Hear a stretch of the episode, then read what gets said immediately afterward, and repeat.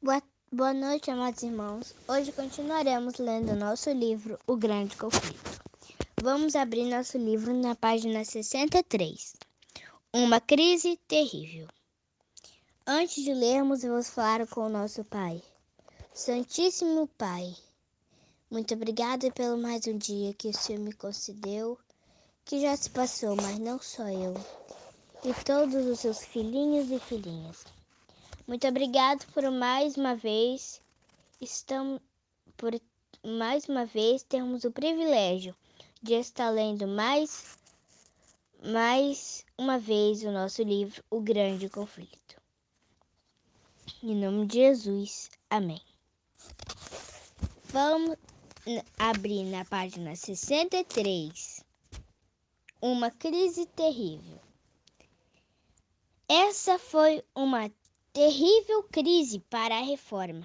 Lutero não era cego. A tempestade que estava prestes a sobrevir, mas confiava que Deus seria seu apoio e escudo. Não sei nem não sei, nem quero saber do que está acontecendo. Nenhuma folha cai sem a vontade de nosso Pai.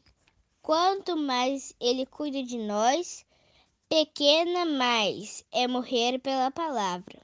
Uma vez que o próprio Verbo que se fez carne morreu. Quando o decreto papal chegou às mãos de Lutero, ele disse: Desprezo-o desprezo e ataco por ser ímpio e falso e Cristo que nele está condenado. Já sinto mais liberdade no coração, pois sei afinal que o Papa e o Anticristo é que seu trono é o do próprio Satanás. As ordens de Roma tiveram seu efeito. Os fracos e supersticiosos tremeram perante o decreto do Papa e muitos sentiram que a vida era preciosa demais para correr risco. A obra do reformador estava perto do fim. Lutero continuava destemi destemido, como poder tremendo devo devolveu a sentença de condenação para Roma, na presença de uma multidão formada por pessoas de todos os níveis da sociedade. Lutero queimou o edito do Papa. Disse: Uma disputa séria acaba de começar. Até agora só brinquei com o Papa. Comecei esta obra em nome de Deus. Ela terminará sem mim e pelo poder do Senhor. Quem sabe se Deus não me escolheu, chamou, é esse, ele não deveria ter medo de ao me desprezarem. Estarem desprezando o próprio Deus? O Senhor nunca escolheu como profeta ou sumo sacerdote ou qualquer outro indivíduo delegado posição, pelo contrário, em geral, escolhia pessoas humildes e desprezadas, até mesmo pastor de rebanho, Amós.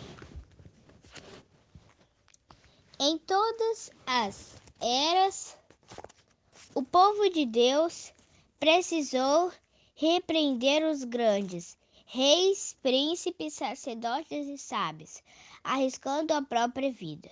Não digo que sou profeta, mas afirmo que deveria temer exatamente o fato de eu estar, estar sozinho, enquanto eles são muitos. Tenho certeza de que a palavra de Deus está comigo, não com eles.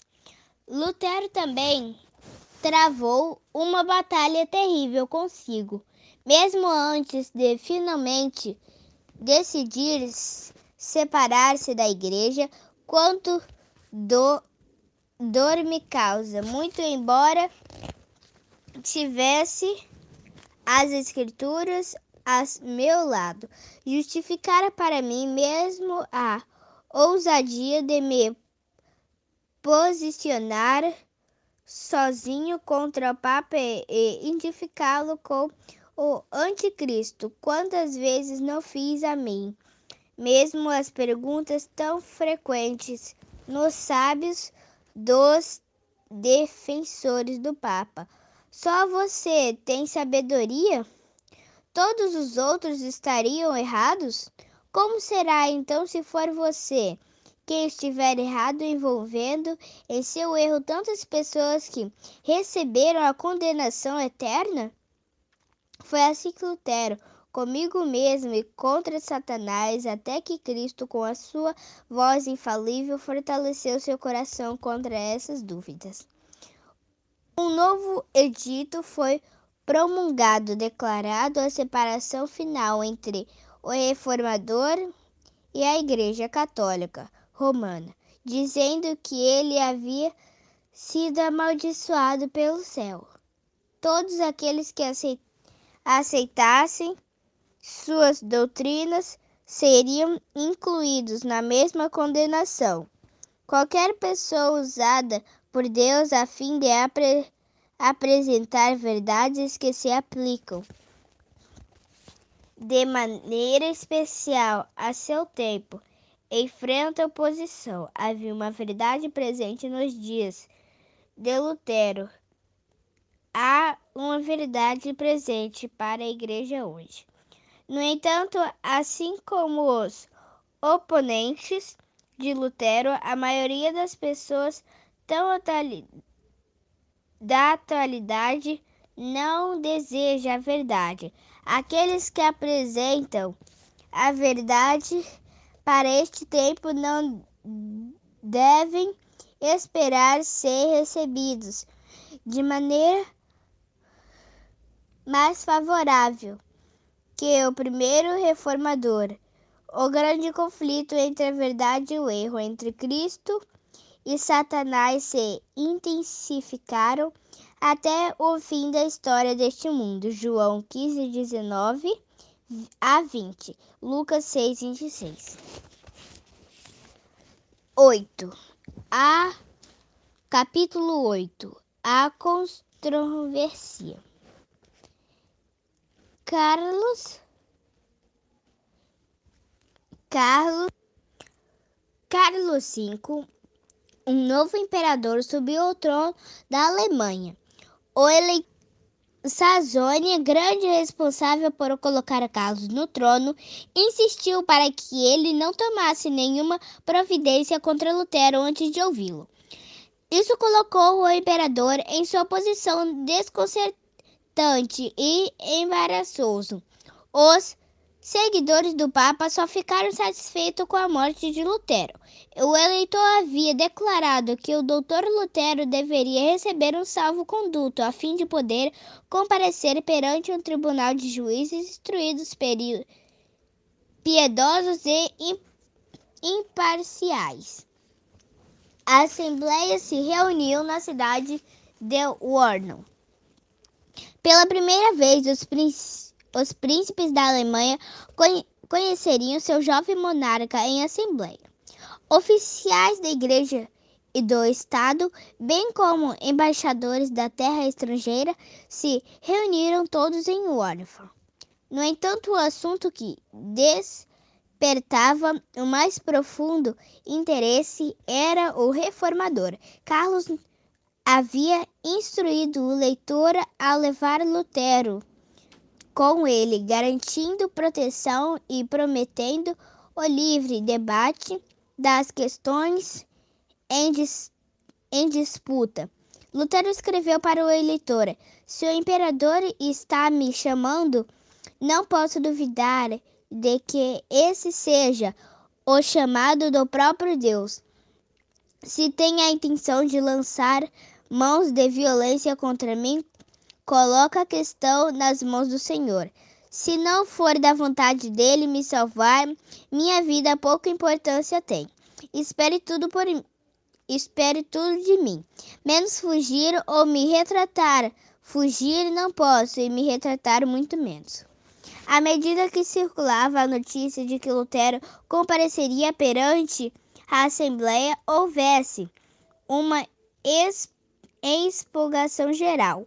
Alexandre, o representante do Papa, ficou alarmado e, com enfurecido, assumir um caso para o qual o Papa já havia pronunciado sentença de condenação seria uma demonstração de desprezo pela autoridade papal. Além disso, os poderosos argumentos daquele homem poderiam colocar muitos dos príncipes contra o Papa. Alexandre insistiu para que Carlos não permitisse que Lutero comparecesse a Wilson e, e convenceu o imperador a ceder.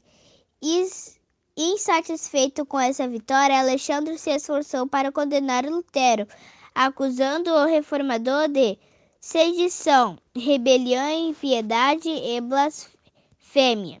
Mas suas palavras fortes revelaram o espírito por trás das suas ações. Ele é movido por ódio e vingança, era a opinião geral.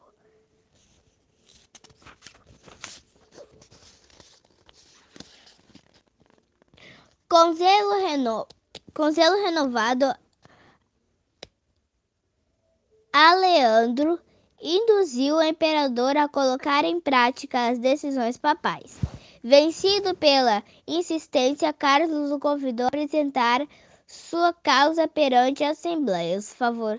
os favorais, os reformadores, está apresen... apre passivos em relação ao que Alexandre deveria. O leitor da Saxônia não está pre presente, mas alguns dos participantes do concílio tomaram notas dos di di discursos de Ale Aleandro.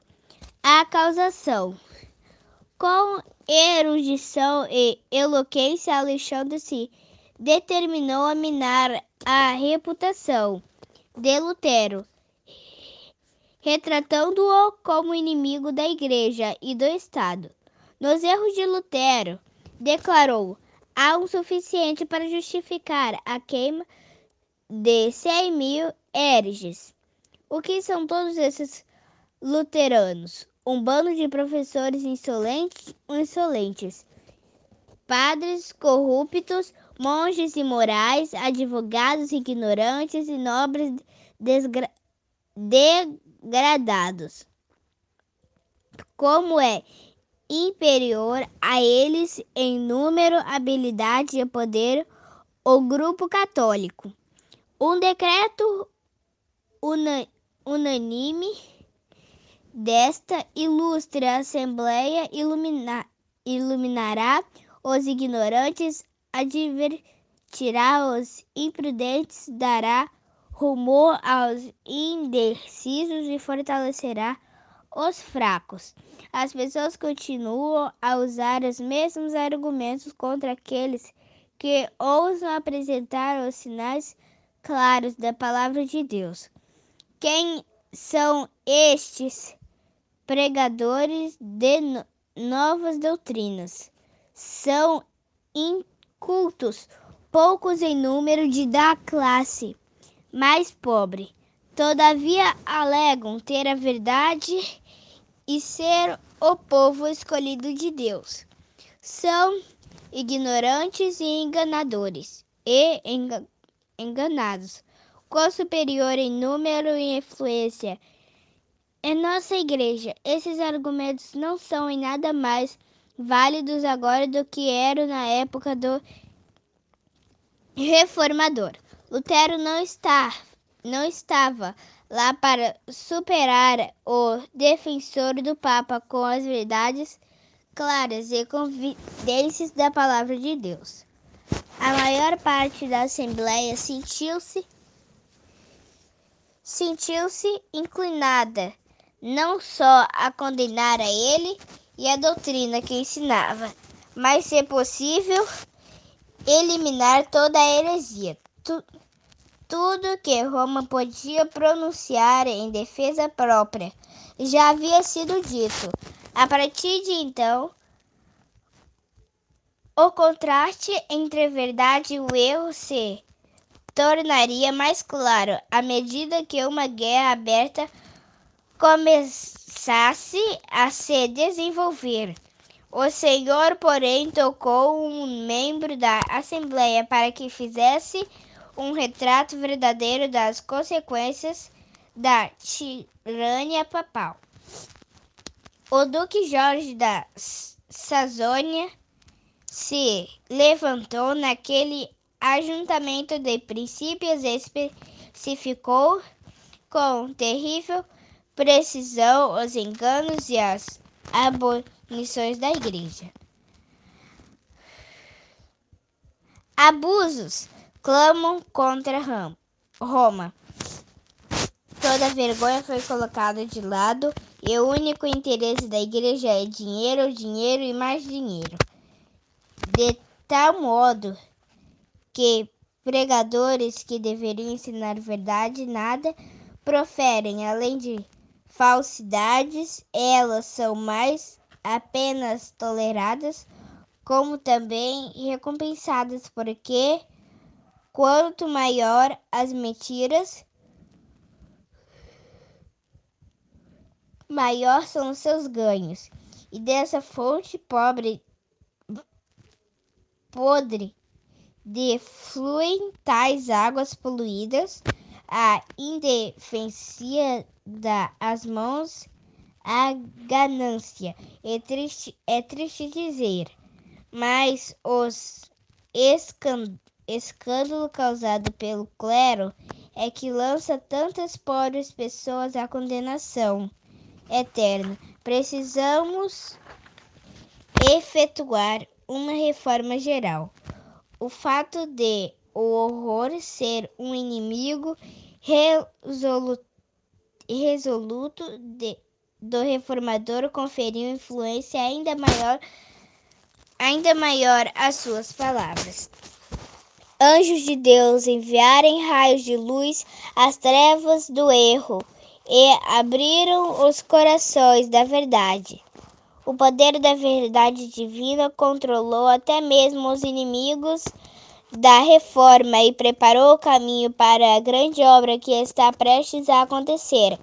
A voz daquele que é maior do que Lutero foi enviado na Assembleia uma comissão muito designada para preparar uma lista de opressões papais que sobrecarregavam pesadamente o povo alemão. Ela foi apresentada ao imperador com o pedido de que ele tomasse medidas para corrigir os abusos.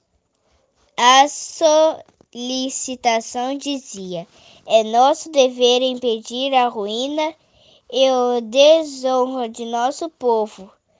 Por este motivo, com humildade, porém em tom urgente, pedimos de que ordene uma reforma geral e use seu poder para colocá-la em vigor.